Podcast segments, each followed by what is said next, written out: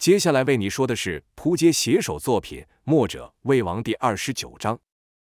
童风摇了摇脑袋，他不记得自己怎么到的这里，努力的回想，只记得自己被殷万清等人给拿住，然后被不断的殴打、逼问，之后的事情就全不记得了。心想：我们在什么地方？那群人呢？我是怎么摆脱那群人的？嗯，必是师兄他们把我救出来的。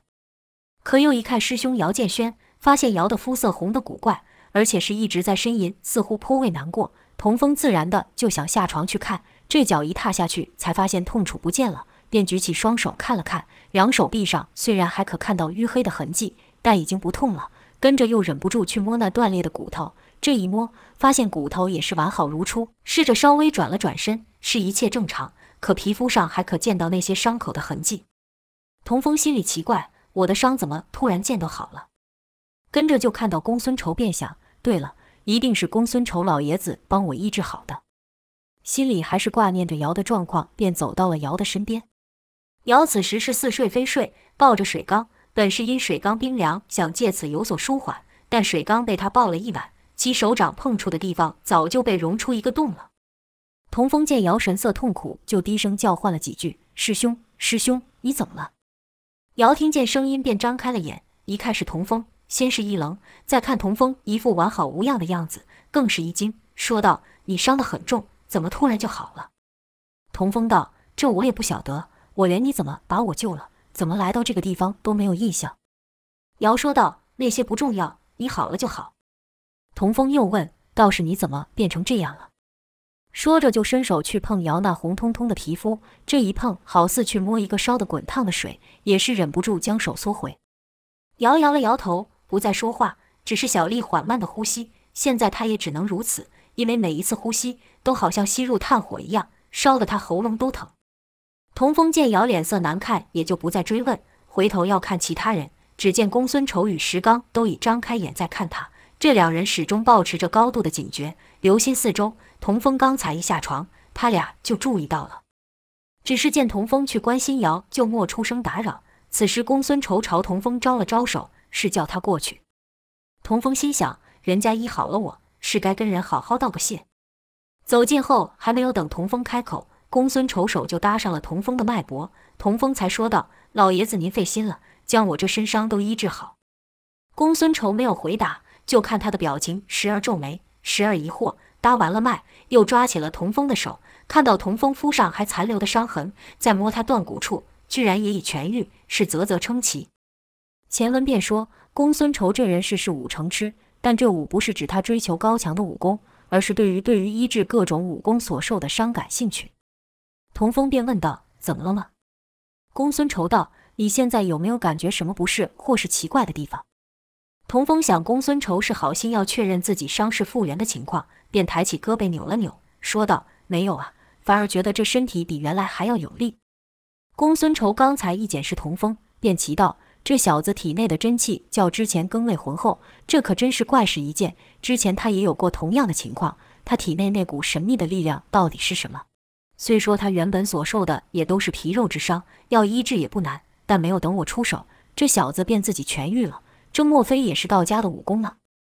可公孙仇对童风的道谢也不否认，心想：我虽没医治你，但带着你一路奔波也不容易，受你一声谢也是应该。童风又问我师兄怎么会变得这样？公孙仇道：你还记得那日在岛上，我家小姐走火入魔的情况吗？那日在岛上，赵月华突然全身如遭火烧，在地上痛苦的翻滚，若非姚出手将其功力吸过，只怕赵就要不行了。这事情童风哪里会忘？经公孙仇这一提，再对照姚的情况，童风就明白了。姚是被当初赵那股内力反噬了。一想起赵月华当时生不如死的模样，童风担心道：“那这该怎么办？”公孙仇道：“我们现在正是要去取能救他的东西。”童风点了点头，又问道：“那南宫烈那群人呢？我们摆脱他们了吗？”公孙仇见童风对之前的事完全没有印象，便将事情简短地与他说了一遍。童风是一边听一边点头，心想：原来在我昏迷的这段时间发生了这么多事。说起来，这还都怪我。若非我被他们所抓，师兄就不会变成这样了。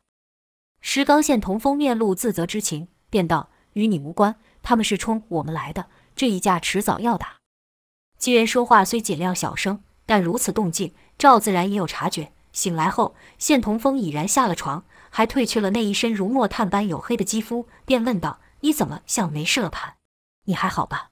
你这样子不会是人所说的回光返照吧？”童风道：“我很好了。”赵四不相信般，伸手捏了捏童风，问道：“不会痛吗？”童风道：“不会呀。”赵又问道：“你身上的那些伤呢？你的眼睛怎么也好了？”说着，赵就将眼神望向公孙仇，问道：“叔，是你对他做了什么吗？”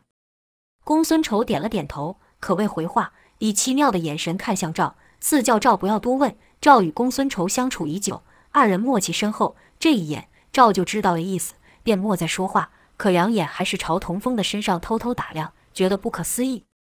那樵夫虽不像公孙仇等习武之人有这么高的警觉性，但也习惯起早去打猎，故在赵。同说完话没有多久，樵夫也醒了，睡眼惺忪地看这群人都醒了，便道：“天啊，你们起得可真是早。”跟着就起身想去弄点水喝，伸手到缸里勺了几下都没勺到，心想奇怪，昨晚满满的一大缸呢，怎么勺不到了？一揉眼才看清楚，这缸里的水都见底了，难怪怎么勺都勺不到，不禁看向一旁的姚建轩，说道：“你也太能喝了吧！”此时赵说道：“喂，我们这就动身吧。”樵夫看了看天色，还半黑半亮，便问道：“有需要这么早动身吗？”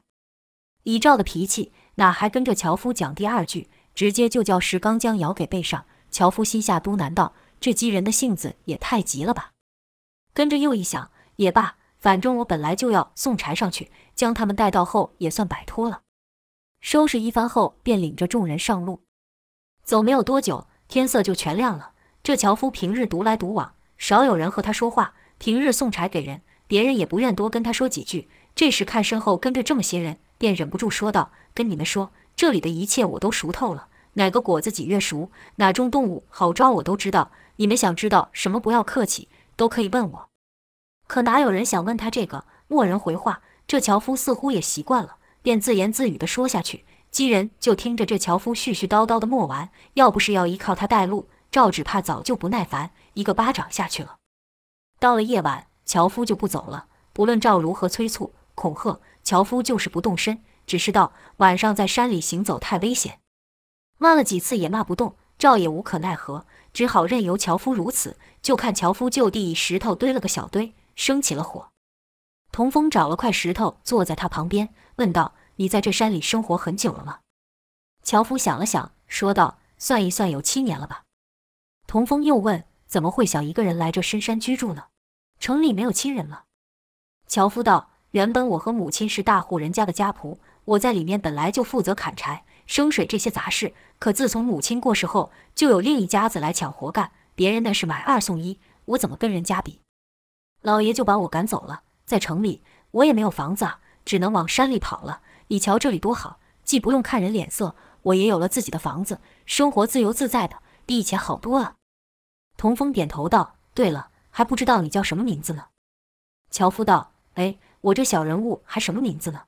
叫我送柴的黄大就行了。旁人也都是这么叫我的。”童风道：“其实我也在山里生活过一段时间。”黄大道：“真的吗？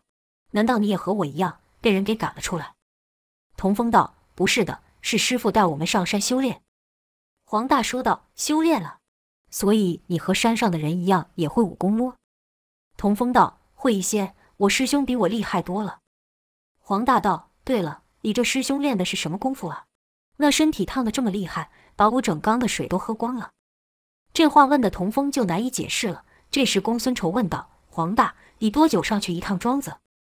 黄大道：“一个月至少得走个两回吧。他们那价钱虽然给的比城里的少，但跟他们做生意很是爽快，不像城里人那样挑三拣四的。”公孙仇哪里是要听黄大说这琐碎事，便又问道：“你给他们送柴的时日也不算短，这庄里的人你都熟吗？”黄大道：“别闹了，大爷，人家那什么身份，除了会来收柴的两人外，其他的我就是想攀上点关系都没机会。”公孙仇点了点头，没继续问下去。此时赵问道：“叔，那水剑门到底是什么来历？我怎么没听说过？和我们九黎有交情吗？是敌还是友？”会不会不把那救命的雪阁借给我们呢？公孙仇悠悠道：“水剑门的前任掌门林卓水与寨主交好，要说交情，算是有一些。赵便道：“那这事就好办了，开口跟他要变成了。”但看公孙仇的样子，又不是这么回事。赵便道：“怎么了？里面有故事吗？”公孙仇道：“若林卓水尚在人世，那自是好办。只可惜他已经不在了。现在掌管水剑门的是他儿子林远流。”赵道：“那不还是一样？”公孙仇道：“是，是一样。但是有些话想说，莫说出口，感觉欲言又止。”四天后，行至中午，姚又热得挣扎了起来。赵玉看愈难过，也愈来愈不耐烦。前日途中还怒骂了黄大几句，黄大就不再敢和一开始那么多话。现在赵又说道：“，还要走多久？”黄大知道这位小姐脾气大得很，也不回话，只是加紧脚程。赵跟了一会后，心想：奇怪了，这黄大今天怎么胆子大起来了？我问话，他居然敢不回答，便又喊道：“喂，我跟你说话呢。”那破地方究竟还要走多久？黄大跑得就更急了。赵觉得奇怪，便赶了上去，刚要出手抓住黄大，黄大也刚好伸手将前方的树丛给拨开，赶忙回答道：“到了，到了，前面就是了。”赵的手就停在了半空中，莫抓下去，因为不用黄大介绍，他也看出来这个地方不一般了。在他的眼前是一个数丈高的瀑布。公孙仇说这地方叫水剑门，但这和一般的庄园哪里一样？首先是没有墙篱，瀑布旁陡峭的山势就是其天然的墙篱。于瀑布的底端，地势稍缓处有一个耸立的石门，架在水道的左右，上写的三个大字“水剑门”。这字写的是行云流水，入石三分，气势十足。赵心想，刻这字的人武功可不弱呀。透过这门，沿着地势看去，就可看到里面的房舍。房舍是随着地势的高低而大，和平地的房子不同。水剑门里的房子是直接盖在瀑布上面，乍看之下还以为是悬空的，但仔细一看，屋子下面是高高的柱子撑起，那些柱子大部分架在石壁上，一层一层的沿着地势而建，是层层叠起，一共有六层。赵问道：“你平常怎么过去的？难道是游过去吗？”黄大就笑道：“怎么可能游得过去呢？”赵就说道：“那是另外还有路了。”黄大说道：“这个自然。”可不是人人都像这里面的人一样能踏水行走。赵一听，心想：这水剑门里的人能踏水行走，那轻功可不简单啊。公孙仇则道：“领我们去你平日送柴的那条道吧。”黄大便领着公孙仇一行人绕过了瀑布前刻字的石门，爬上蜿蜒的山道。没一会，就看到一小屋。黄大上前敲门，喊道：“梁大哥，梁大哥在吗？”就听屋内有人回道：“谁呀？”黄大回道：“是我，黄大呀，给您送柴来了。”就听里面那人一边走近，一边说道：“原来是你呀，你真厉害，每次都这么准时。”门一开，是一位杂役装扮的中年男子。那人一看，除了黄大，身旁站了这么些人，便愣了一下，而后说道：“这些人是……”莫等黄大回答，赵就说话了，说道：“你是水剑门的人？”那位叫梁大哥的人回：“我倒想成水剑门的人，可我哪有那资质呢？”我只是这里的一个仆役。对了，你们是什么人了？赵哪有这时间跟一下人解释，便说道：“既然不是，就少说废话，给我滚一边去！去给我将那林远留出来。”那姓梁的听这女孩一张口就叫掌门的姓名，那气焰和神情也不像是一般人，心想：莫非是仇家寻上门？糟糕，糟糕了，可别对我出手！见那姓梁的面露恐惧之色，童风就拉过了赵，走到前面说道：“这位大哥。”请你帮帮忙！你看我师兄身受重伤，是来请里面的人帮忙医治的。那人还是不放心，问道：“你们真不是来寻仇？”童风道：“当然不是，我们是来求人的。”那姓梁的瞧了瞧姚，是身有异色，表情痛苦，看起来真是受了伤，而且还受伤不轻。但他一小厮哪敢就去找掌门说话呢？公孙仇看出来这人的难处，便道。你只需找一人通报说九黎的公孙仇来访，自会有人去告诉林远流。那人便快步去通报。赵心急，想直接闯进去。公孙仇劝道：“小姐，我想我们还是在这等一下的好。”赵小声念道：“这林远流的架子有这么大吗？”但也就莫闯进去了。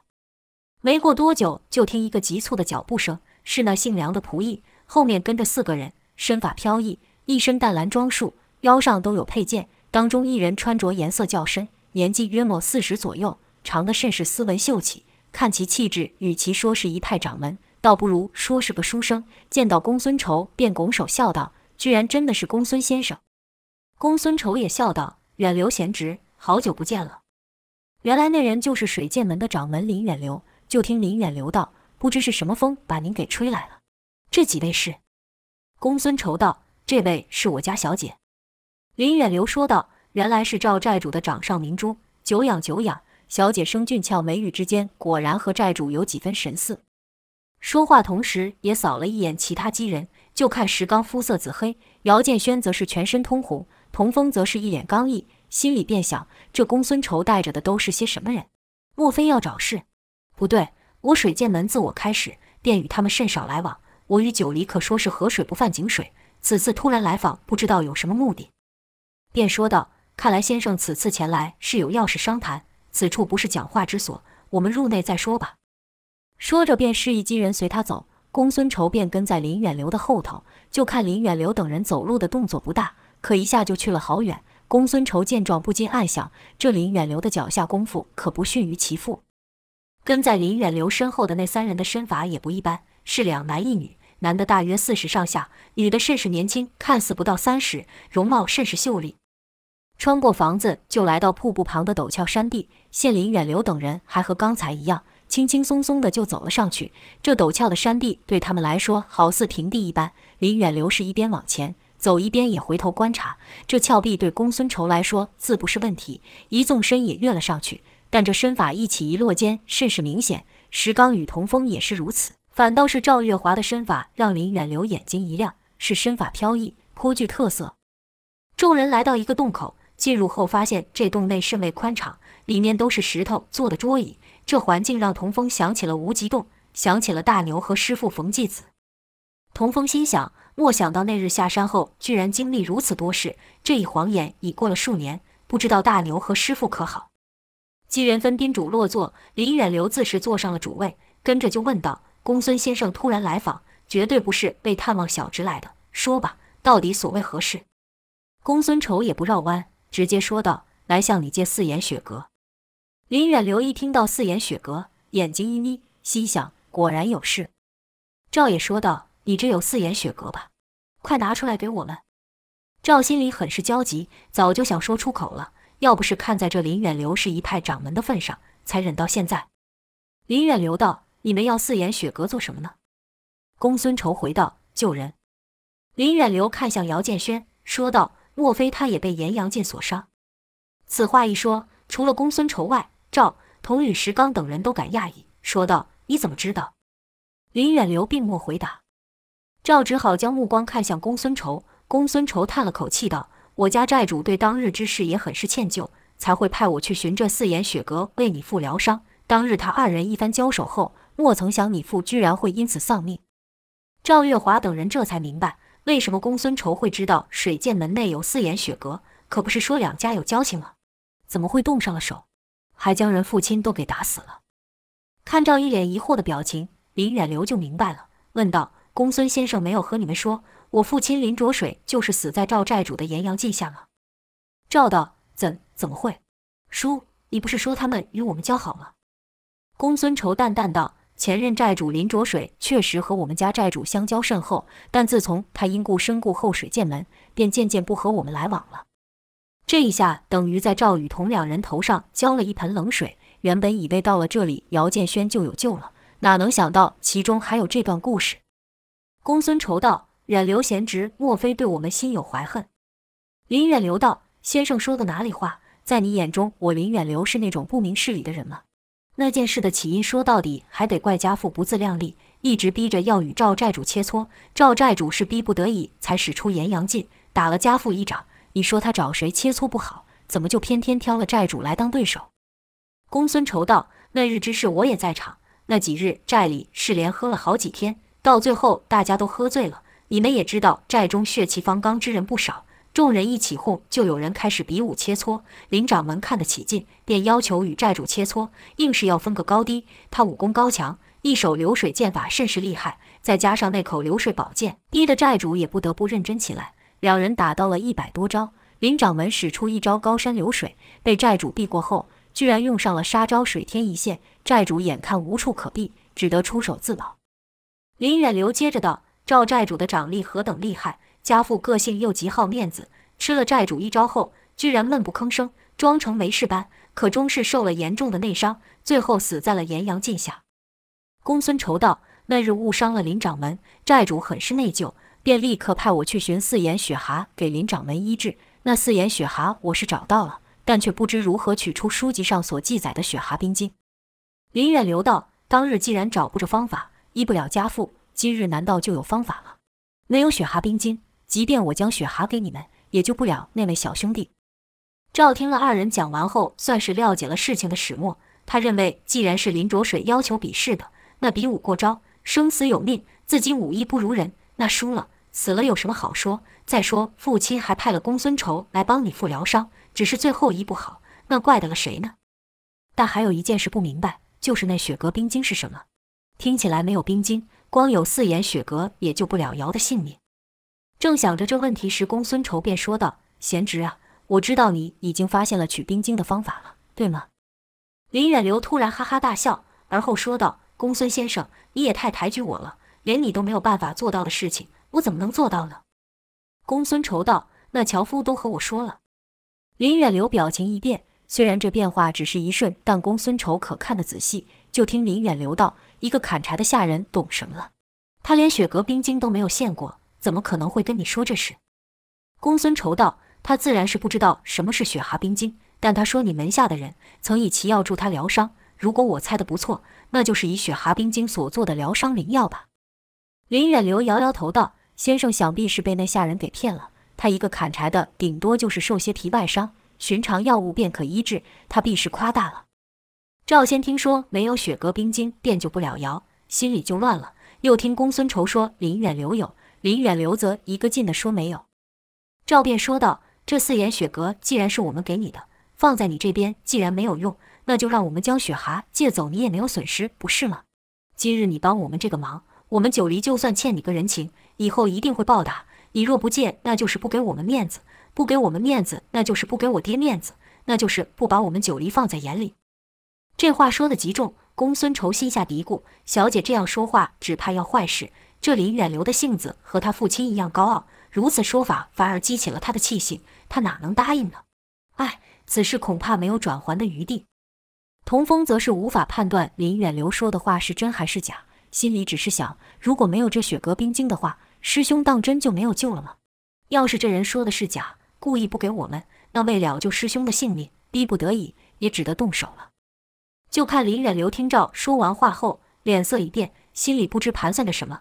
跟在他身旁的那三人听赵对掌门说话如此无礼，面上都有愤愤之色。有人甚至心想：你九黎又有什么了不起，居然敢出言威胁？当日我家掌门敢和你们挑战，难道我们就贪生怕死吗？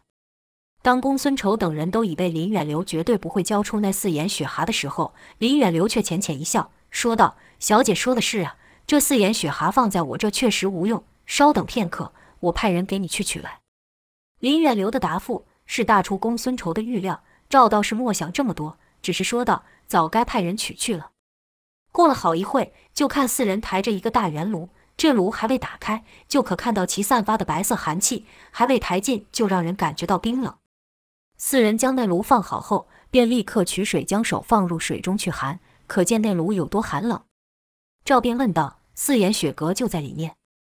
林远流道：“就在这炉里面。”赵就道：“那还等什么？快将炉子打开，取出雪蛤呀！”林远流看了看赵一眼，心想：这女娃还真不把自己当外人。可还是命人取出雪蛤，就看旁一人手上缠着厚布，将炉盖掀开。